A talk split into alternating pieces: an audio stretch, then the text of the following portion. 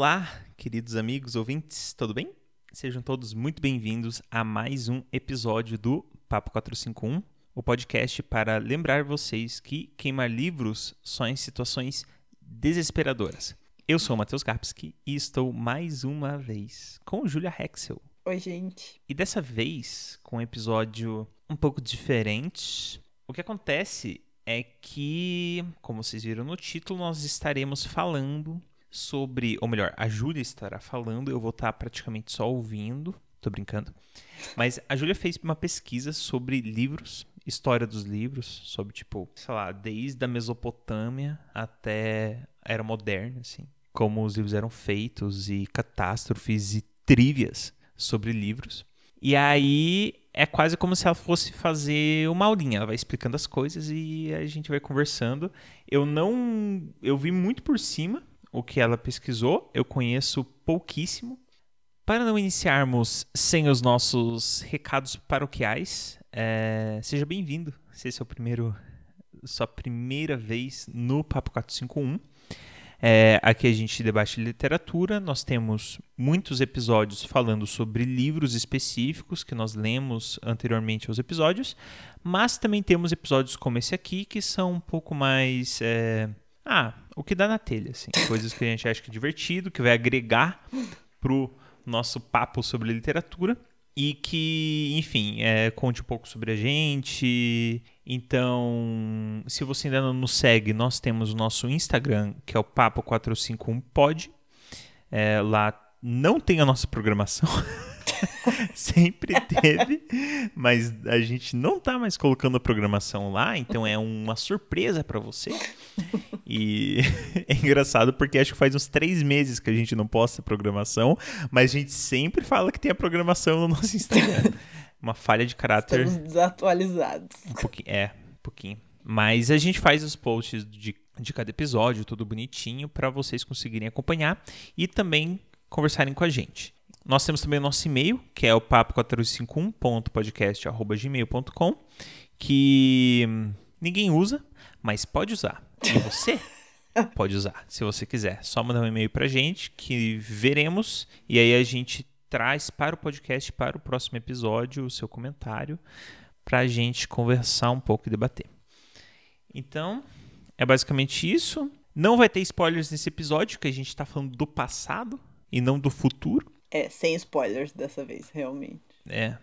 Enfim, vamos lá. Júlia, a palavra é toda sua. Então tá, gente, isso aqui vai ser meio uma salada de informação com curiosidades, com. Enfim, vamos lá. Assim, esse é uma mistura, na verdade. Eu fui pesquisar sobre a história dos livros, é assim, é sempre misturado com a história da escrita, a história do papel, da invenção do papel e do livro como o formato que a gente conhece hoje. Então, lá na Mesopotâmia, dois mil anos antes de Cristo, eles começaram a inventar uma maneira de registrar informações, que era com aquela escrita cuneiforme em tábuas de argila, que era usado basicamente para contabilidade. Então, assim, não tinha uma coisa, assim, uma função literária. No Egito, eles usavam o papiro, que era feito da planta, que chama papiro, que é uma planta que curiosidade familiar aqui, gente.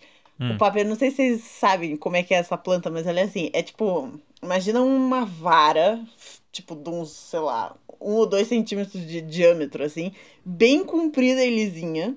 E aí lá no alto ela tem. É como se fosse uma palmeira muito magrela. Assim. Aí lá no alto tem um tufo, assim, de uns. Como se fossem uns palitinhos flexíveis. Nossa, assim. curioso. É uma, uma mini palmeirinha, então. É, só que ela é bem, ela é bem comprida, tipo, ela é maior do que uma pessoa, só que, enfim, a parte de cima, assim, digamos, a copa da palmeira tem, sei lá, 30 centímetros de diâmetro. Ela é bem pequenininha, é, é uma planta bem esquisita. É, é a mistura de um bambu com o Davi Luiz. É isso, exato. E aí a, a curiosidade familiar que eu vou trazer aqui para vocês é, a minha mãe, ela é bem alta, e ela, quando ela era tipo, adolescente, assim, ela era muito magra, mas assim, muito, muito, muito magra. E ela tem o uhum. cabelo super cacheado. Então, assim, os primos, pra tirarem sarro dela, diziam que ela era tipo um papiro, assim, magrela com Nossa.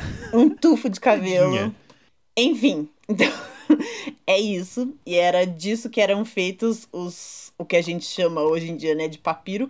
E os egípcios, eles não escreviam com hieróglifos nos papiros. Os hieróglifos eles usavam assim para entalhar madeira, para pintar nas paredes. Eles tinham uma um outro sistema de escrita que era usado para contabilidade, não sei o que, que era feito no, em, em papel, não, né, em papiro. Ai, que curioso. Eu não sabia disso. Pois é, eu também aprendi Ai, isso. Aqui tem informação! Júlia é cultura, não é mesmo? Júlia é cultura. E. Pois é, e era assim, era uma coisa super pouco prática, porque eles faziam ou eles enrolados, né? Então, assim, um grande uhum. rolo de papel. Ou eles faziam eles como se fosse dobradinho, como se fosse uma sanfona, assim. Uhum. Só que era uma parada monumental. Então, assim, eles têm a história do reinado do Ai, um dos faraós bem famosos, não sei se é o Tutankhamon, não lembro exatamente qual. Uhum. Mas era um negócio que tinha 40 metros de comprimento. Assim, um negócio muito inviável. e assim, só para registros importantes, né? Não era uma coisa também popular, né? E eles não pensavam. É porque é muito, é muito bizarro. Como já faz parte da gente, a gente acha muito normal você organizar o papel em quantidades e, sei lá, amarrar eles com uma corda. Sim. Então, assim, é muito, muito bizarro pensar que eles faziam esse papiro de 40 metros, mas ninguém pensava em pegar e fazer um formato de livro com eles. E ficou um tempão, assim, com eles. É, é tipo, vamos dividir isso aqui em sessões, né? É, corta, sabe? Não tinha tesoura. Tinha faca. Pois é. Mas enfim, pois eu tô é, sendo muito... bobão aqui. Mas é, é, muito curioso pensar nisso. Não, e é uma coisa assim que fica extremamente. Assim, que devia ser um processo muito difícil, muito caro, né? Então você, uhum. você elitiza muito, né? Uh, a escrita, a leitura, né? Porque você vai assim, só. Quem que vai ter lugar para guardar um negócio que tem 40 metros de comprimento, entendeu? Só lá os, os pessoal muito mega ultra rico, né? Ah, mas ele fica enrolado, né? esses 40 metros? Então, do que eu entendi, pelo menos do que eu, do que eu li, era assim: esse ele era empilhado 40 metros. Meu Deus, tá, entendi. Era tipo um, um registro assim, tipo, quase. Empilhado, tipo, dobrado, sanfonado. Se você abre a sanfona, ia dar tipo 2 km. Assim. É, sei lá, assim, um negócio. tipo assim, eu não sei que tamanho teve o reinado desse homem. E assim, não sei também o quão, o quão prática, digamos assim, ou quão compacta era a escrita que eles usavam, né? Então, às vezes, pra você falar uma uhum. coisa simples, você precisa escrever um negócio gigantesco, né? Então, é. não sei. Mas, enfim, então assim, o formato realmente não era muito prático, né? Na Ásia mais assim, na minha cabeça o Egito é um pouco um pouco pezinho na Ásia, assim, mas mais lá pra Ásia, eles escreviam em osso, madeira, em concha ou em seda, que devia ser um negócio assim, infinitamente difícil, né? Você escrever em. Assim, primeiro que nada dessas coisas você consegue apagar. Então você fez uma vez, lamento. É assim, não existe borracha para isso aqui, né? Tipo, tipo, você não tem como uhum. apagar nada. Mesmo que fosse um lápis, tipo, se você for apagar na seda, vai rasgar tudo, né? Então tem que uhum. ser um uhum. negócio muito bem pensado, né? Na, antes de. Né, seja lá qual for o registro que você vai fazer. E aí, um pouquinho mais pra frente, na China, eles inventaram uma coisa que era tipo um carimbo. Então era um. Assim, você vai. É como se escrevesse um documento que vai ter que ser repetido várias vezes. Você faz um carimbo de madeira, um carimbão da página, entalha, uhum. né, o que você vai escrever, e aí você faz um carimbo que você consegue reproduzir, né? Mais rápido do que escrever tudo à mão. Mas ainda assim, é tipo, para cada coisa que você vai fazer, você vai ter que entalhar um carimbo diferente, né? Então, assim, ainda é um processo super trabalhoso. E aí você, sem querer, vai fazer ali, tá no processo de fazer um livro, e aí você pula um carimbo. E você já troca as páginas. Pois é, assim, muito. Certeza que aconteceu muito. Com certeza. Estagiários foram demitidos. Estagiários devem ter sido decapitados, com certeza. É verdade, é decapitados. é... Isso aqui, na América pré-colombiana tinha uma coisa parecida e tinha eles faziam texto também em madeira e em couro, assim. Então tirava, eu não sei exatamente quais animais existiam aqui pré-invasão europeia, não sei exatamente quais. Lhama? mas ema, amigo? Alpaca? assim, anta. Não, lhama. Lhama, mas é, é, mas tipo, mais lá pro, pro oeste, né? Pro lado de cá, assim, tipo, Amazônia mais brasileira, hum, assim, não uhum. sei exatamente, tipo assim, anta. Eu não sei o que mais que tem de bicho grande, assim, que, que vale a pena, assim. É, ou você só faz, tipo, tweets, assim. Você pega, você vai usar. Ah, é certeza que usava o capivara aqui no sul. Capivara, assim, eu vou usar um macaquinho, entendeu? Vou, mas assim, máximo que 140 dom. caracteres. é um tweet. É um tweet, exato. E assim, daqui da América não tem assim, o que tem é o registro que os europeus fizeram dos métodos que eles tinham de gravar informação, porque os europeus mesmos destruíram praticamente tudo, porque eles são, enfim, né? Só, só alegria a história da. Europeus. Pós 1500 é só desastre, né? E aí eles desenvolveram, eu acho que é um pouco, assim, lá pela Idade Média mais ou menos, eles desenvolveram o pergaminho, que é feito só com a pele do, do animal, assim. Então não é o couro, você usa só a pele, assim, que eles usavam, especialmente de vaca e ovelha, uhum. e que é uhum. uma coisa infinitamente mais durável, assim. Então você tem, eu vou falar mais pra frente, assim, de é, assim, não é prático, né? Porque assim, assim, ah, vou escrever um livro, quantas vacas você vai ter que matar, entendeu? pra escrever o livro. Mas uhum. é uma coisa que é mais bem conservada. Então tem é, livros que foram produzidos lá no século 13, 14, que são feitos com esse pergaminho com pele de animal e que estão inteiros até hoje. Então, um negócio bem mais durável, né? Então, assim, do meu histórico, assim, então isso aí foi até mais ou menos 1300. Em 1400, vou, vou ser mais, mais correto, assim, em 1377 foi inventado na Coreia um sistema de prensa que Gente, como é que eu vou explicar? Não sei se vocês já ouviram falar da prensa do Gutenberg, que foi o cara que revolucionou a forma de produzir livros na Alemanha.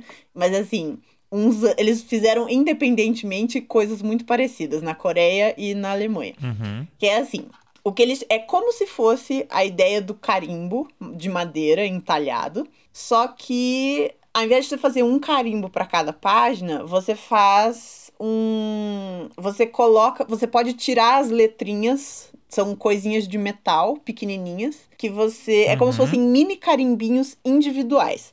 E aí você coloca, faz uhum. o texto que você quer, imprime várias páginas, depois você troca as letrinhas e faz a próxima página.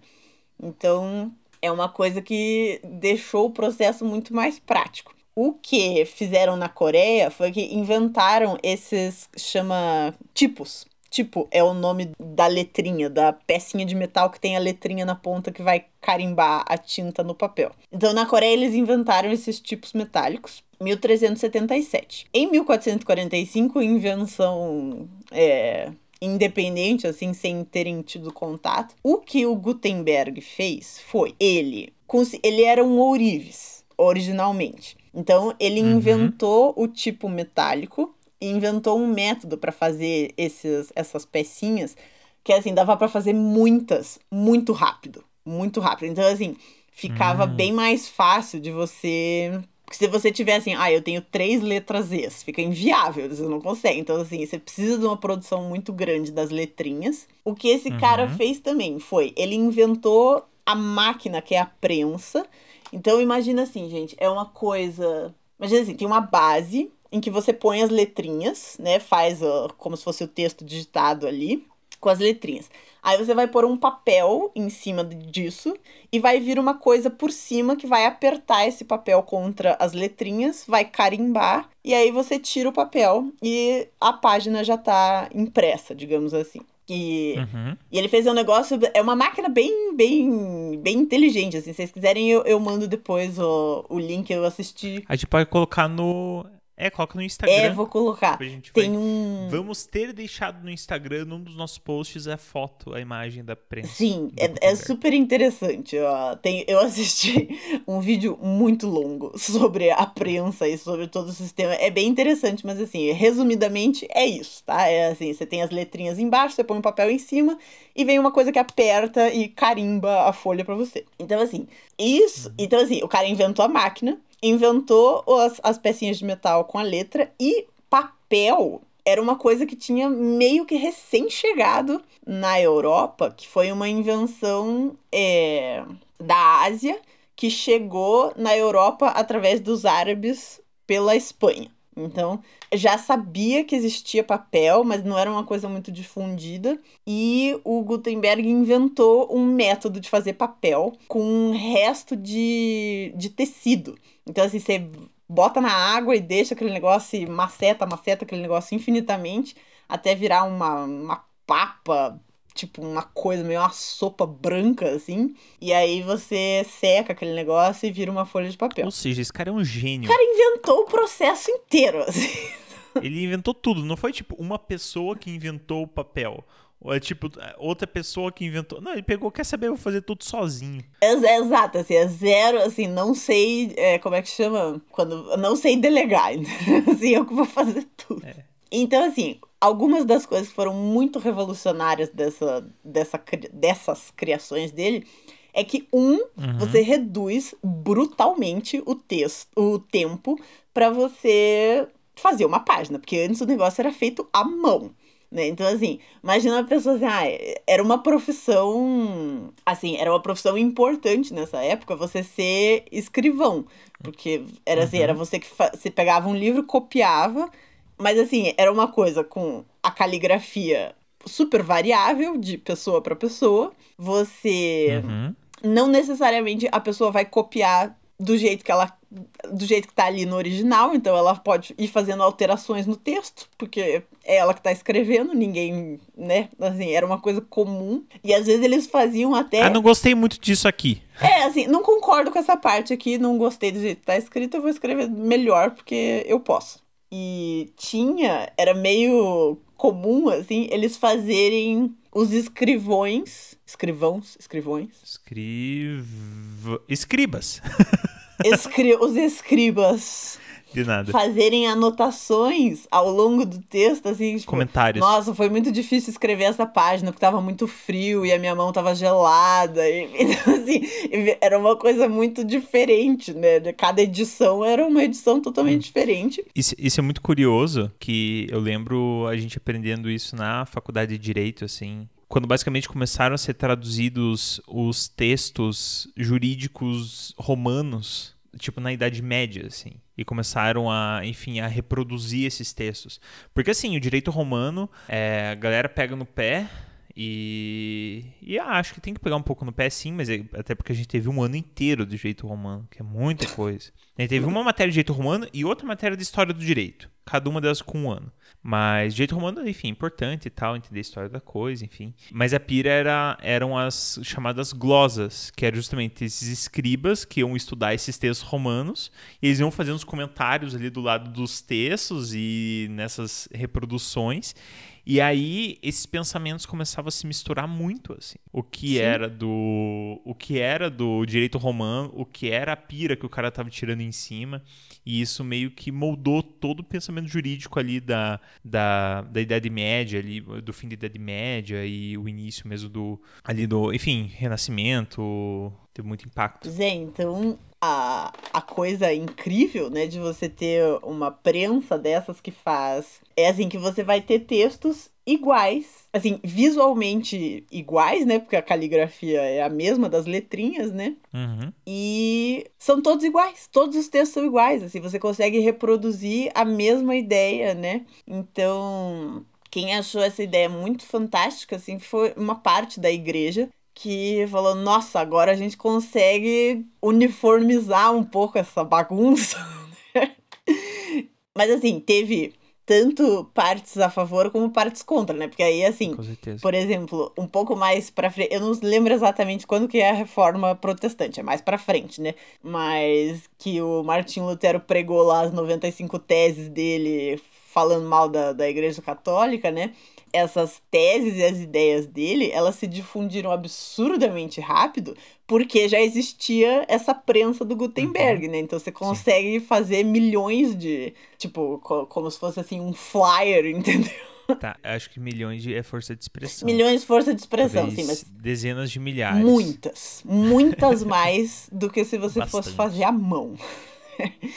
então. Com certeza. Assim, você tinha partes da igreja que gostavam desse negócio e partes da igreja católica que achavam terrível e perigoso, né? Você poder. É, de, assim, você dá o poder de divulgar ideias, assim, com tanta. É, com tanta efetividade, né, em números, assim. Então é perigoso, é útil e é perigoso, assim. Tecnologia sempre, né? É, até porque, e aí me assim, quem está ouvindo e Ju também, me corrijam se eu estiver errado, mas no meu parco entendimento de história, muitos assim, muitos dos escribas, eles eram padres ou monges católicos, eram pessoas que moravam dentro de, de mosteiros, eram associados à igreja. Não sei, eu acho que eu tenho essa essa memória assim dos meus estudos, tipo de que havia um domínio do tipo do alfabetismo e do, do domínio da língua dentro do, do espaço religioso assim. Então ali é, aí você é muito fácil você dominar versões, né? Versões da história, aquilo que você quer.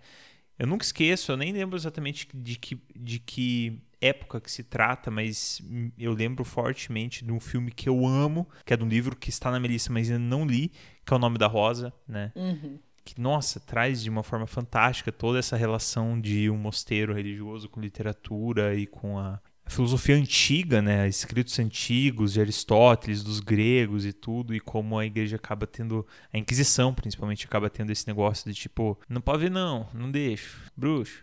Exato, coisas. exato. Então assim, se você vai censurar uma coisa, um livro, uma ideia que está sendo escrita e divulgada à mão, é muito mais fácil do que ser uma coisa que está sendo prensada várias páginas por hora, né? Uhum, então, a igreja ficou meio em cima do muro, assim, com, com essa invenção da, da prensa do, do Gutenberg.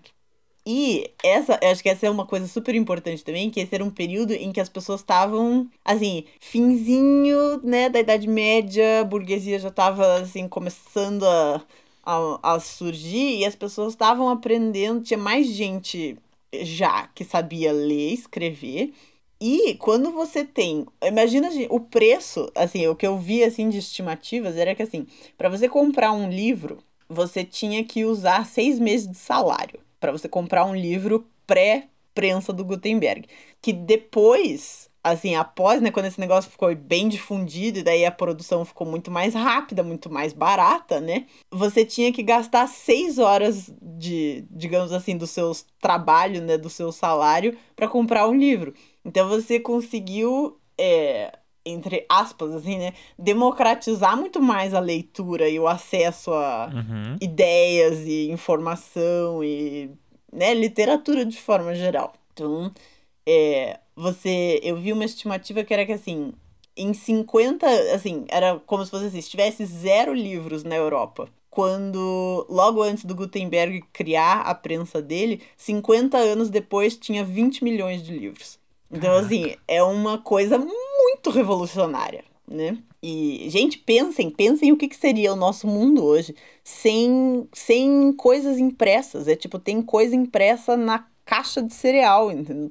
Tudo, uhum, tem, tudo tem papel impresso, né? Então, acho que seria realmente é, um mundo muito diferente, né? Se, se essa criatura não tivesse. Ou enfim, né? Se ninguém tivesse inventado né, essa, esse método de impressão. A gente tem que criar um culto ao Gutenberg. Um culto. E aí, você já agradeceu a Gutenberg hoje?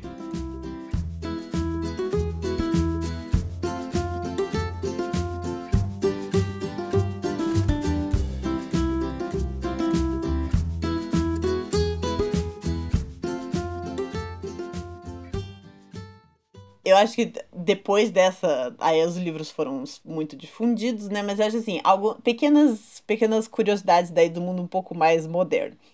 Em 1829, a linguagem, a escrita, né, do braille foi inventada por um francês que chamava Braille, que era cego. E o sistema que ele inventou de 1829 para cá não sofreu praticamente nenhuma mudança, assim. Eles alteraram pouquíssima coisa, é um sistema que funciona bem e Eu não faço a menor uhum. ideia, mas essa é a menor ideia, deve ser difícil de aprender deve ser muito difícil de aprender, mas enfim, funciona. E assim, para deficientes visuais, eu acho que é, é um mundo gigantesco que se abre, né? Quando você pode, né, assim, independentemente Nossa, entrar em contato com histórias que ninguém tá falando, né, para você. E aí, em 1932, sim. eles inventaram, foi o primeiro audiobook que foi inventado em vinil mas que eu também acho que deve ter sido muito revolucionário quando aconteceu. E em 2007 foi lançado o primeiro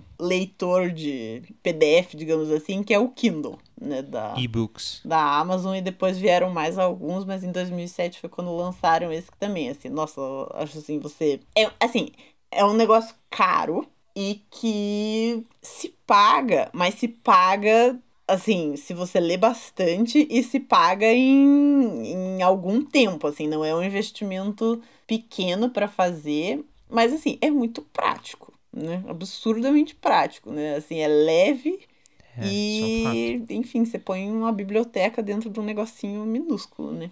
É, eu amo meu Kindle, eu sempre fui resistente, hoje eu gosto muito. E o ponto principal dele é conseguir ler à noite bem sossegadão, assim, porque ele tem luz interna. E aí não precisa ficar com uma luz de fora, é só a luz interna dele, mas que não dói a vista, porque enfim, é, quem tem quem tem Kindle sabe, né, como que funciona. É bom mesmo, mas eu tô com a Ju, não é um investimento que se paga assim rápido, você tem que ler muito para se pagar, e é tipo, e é tipo se paga estilo promoção, assim. Uhum.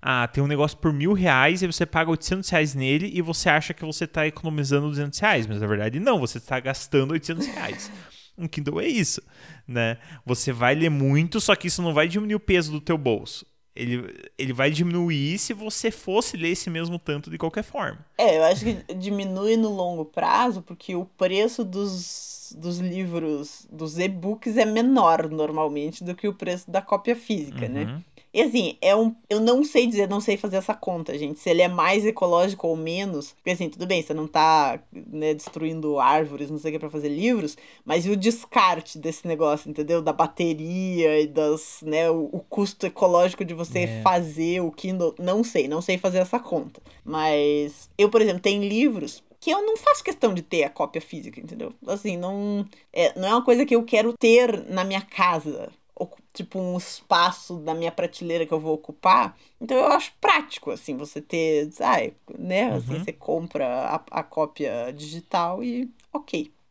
Mas. Justo. Não tá, gente, agora eu vou fazer assim. Pequenos, pequenos comentários daí sobre livros que foram muito vendidos, assim, grandes sucessos literários. Bem rapidinho, vou passar por cima, assim, só porque tem alguns que são muito curiosos. Então, assim, o livro mais vendido do mundo, assim, que se tenha registro certinho, é o primeiro Harry Potter, com 120 milhões de cópias vendidas. Sem registro e com estimativas, é a Bíblia com 5 bilhões de cópias. Gente, 5 bilhões de cópias é quase uma Bíblia para cada habitante do planeta. coisa, é coisa muito surreal, assim, muito maluca. Então, é, isso significa que o autor com mais vende é Jesus? Jesus não escreveu a Bíblia. Não vale. Eu sei, amiga, tô brincando. Não vai. Inclusive, sabe Deus quantos autores. Nem Deus, né? Assim, quantos, quantos autores tem a Bíblia? É um compilado, é um compêndio. Um, exato. Como que chama? É compilado mesmo? Compêndio? É, né? Ai. É que tem outro nome mais chique. Uma coletânea. É uma coletânea. É isso, isso. Uma antologia, sim. Uma antologia. É. Aí diz séries inteiras literárias mais vendidas. Primeiro lugar, Harry Potter, com 500 milhões de cópias dos sete livros juntos. Em segundo lugar, que eu achei muito engraçado.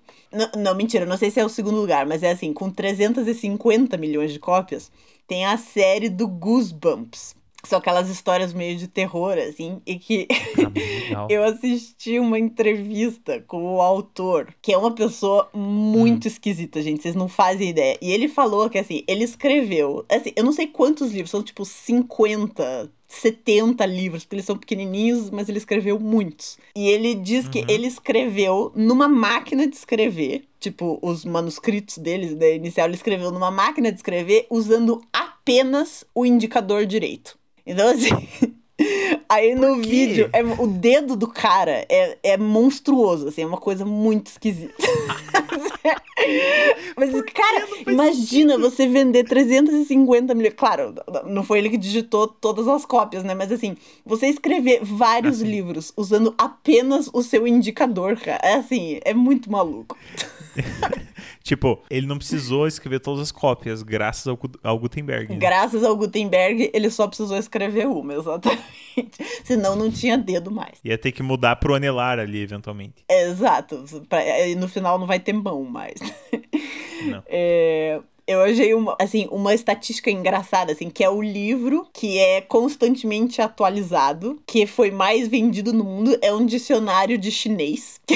eu achei uma Nossa. ideia engraçada. O mangá mais vendido, com 480 milhões de cópias vendidas, é One Piece, porque One Piece tem mais de mil edições. Uhum.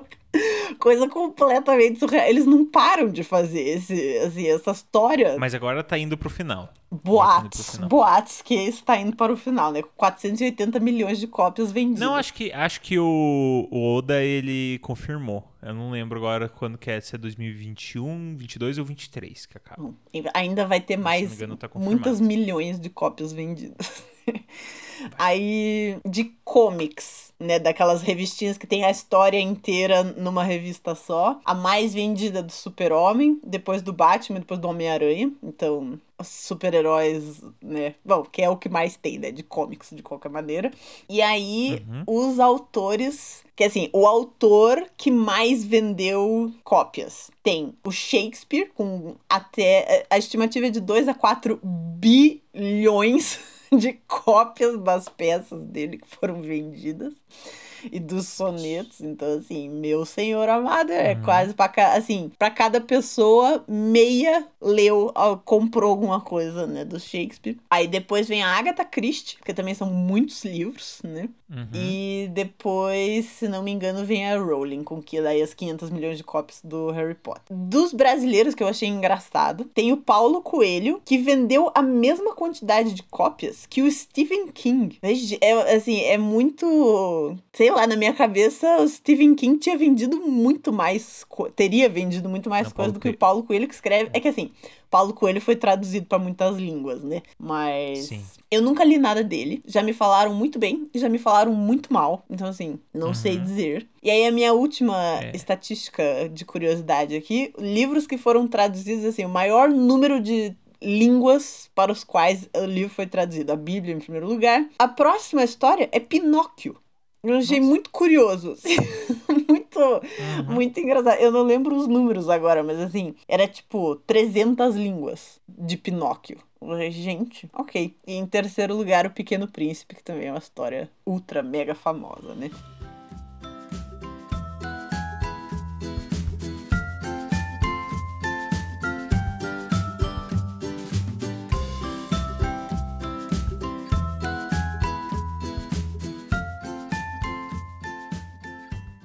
Gente, acho que do que eu tinha de informação, tem muita informação aqui que eu deixei de fora, porque senão ia ficar muito, muito chato. Mas acho que é isso, gente. Então, assim, eu vou linkar para vocês, ou já está linkado talvez no Instagram, o vídeo sobre. que eu assisti sobre a prensa do, do Gutenberg, porque é, eu não sei se vocês é, lembram agora quem que é o Stephen Fry. É um inglês que fez. Ele é ator e ele é comediante, ele é muito engraçado.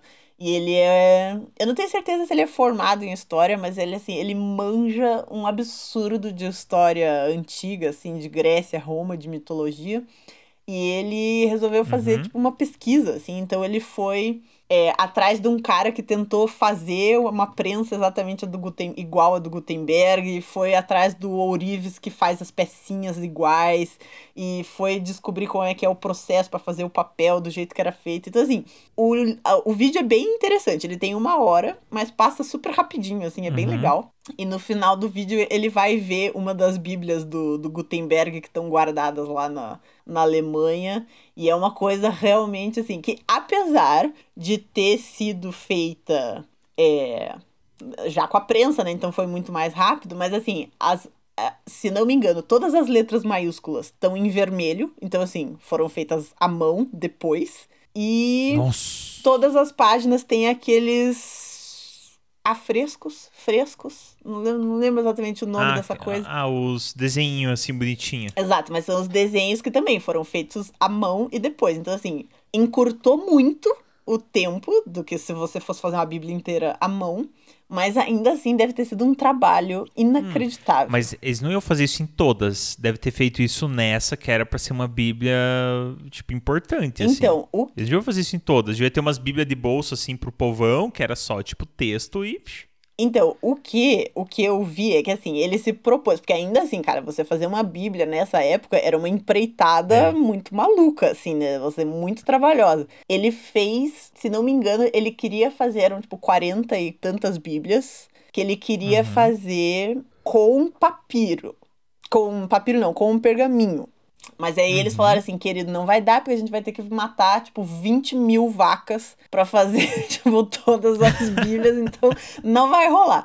Aí, se não me engano, eles fizeram seis, assim, e as outras fizeram em papel. Mas eu acho que fizeram 42 e 18 eles sabem onde que estão. Estão guardadas em bibliotecas uhum. super especiais tá. e tal. Mas todas elas são assim. Então, assim, eu, eu não sei se eles fizeram nessa época, se eles chegaram a fazer bíblias para vender. Eu acho que não, acho que essa coisa mais democrática, assim, foi talvez alguns séculos depois, assim. Mas ainda assim. E aí, no vídeo esse do, do Stephen Fry, ele, ele vê, né, uma dessas bíblias e, gente, é uma parada monumental, é muito grande. e é muito bonita, assim, é uma obra de arte uhum. maluca, assim. É, então, Vai estar tá lá linkado o vídeo para vocês, se vocês quiserem assistir, é bem legal. E eu tenho outra coisa para trazer rapidinho. Diga. Só que não sei se todos conhecem, existe o Gutenberg Project. Enfim, é, é o, o site é gutenberg.org, basicamente. Uhum. Pegaram o nome dele assim como referência, que é basicamente um projeto que publica e-books é, gratuitamente e-books que já tiveram o, o, tipo copyright assim inspirado hum, que massa. E é muita coisa assim são publicações legais assim é muito bem feito e tal. É, eu lembro que eu já me metidei a fazer tipo encadernação. Hoje eu não faço mais faz um tempo que eu não faço. E eu fiz um para um amigo meu pro, pro Fernando uma edição de hum, é O Retrato de Dorian Gray, que é um dos últimos livros antes da nova lei de copyright, que, tipo, americana, que vai, tipo, postergando o copyright infinitamente, a ponto de que Mickey nunca fique em domínio público. Uhum. É, mas o Dorian Gray tá lá como disponível. E aí eu usei o texto do Gutenberg Project, porque eles têm essas páginas, assim, com o texto meio que cru. Uhum. Porque como tá em domínio público, eles colocam só o texto, assim, na página, você consegue copiar e você consegue fazer sua, suas próprias versões, você consegue fazer sua própria edição é, desses livros, e inclusive você pode fazer uma edição caseira e vender se você quiser, porque não tem registro e tal. Então, fique à vontade para fazer suas próprias edições de Frankenstein, por exemplo, e vender na internet. e tá vender. Gente, Matheus fazia, Matheus fazia encadernações muito legais. Ficava muito bonito, muito, ai, era maravilhoso. Tô triste que o Matheus não faz mais isso. Ah, eu não tenho tempo. E era tudo muito experimental, assim. É, eu acho que ficavam umas coisas legais, assim, mas eu não. Se pedisse pra eu fazer qualquer coisa que eu fiz uma segunda vez, ia ser totalmente diferente, assim. Porque eu não tinha técnica nenhuma. Era, era tudo muito no tentativa e erro, assim. Mas teve algumas coisas legais, sim, que eu acabei fazendo. Mas enfim, gente, é, de falar disso. É, agradeço muito a presença de vocês, a audiência de vocês. Ju, obrigado pela aula, aprendi muito. E eu falo isso de verdade. Foi muito, foi muito legal, eu gostei do, da ideia. E agora é minha vez de pensar num assunto bom para trazer para o podcast e para trazer para você. Oba. Gente, então acho que é isso. Assim, se vocês tiverem comentários, correções para fazer, porque a Júlia pode ter errado alguma das informações, mas assim, fiz essa pesquisa com muito carinho, assim, porque é um assunto que eu gosto. É, mas mandem pra gente, mandem comentários pra gente, que a gente sempre gosta quando vocês mandam, participam também com a gente. E é isso. Até a próxima.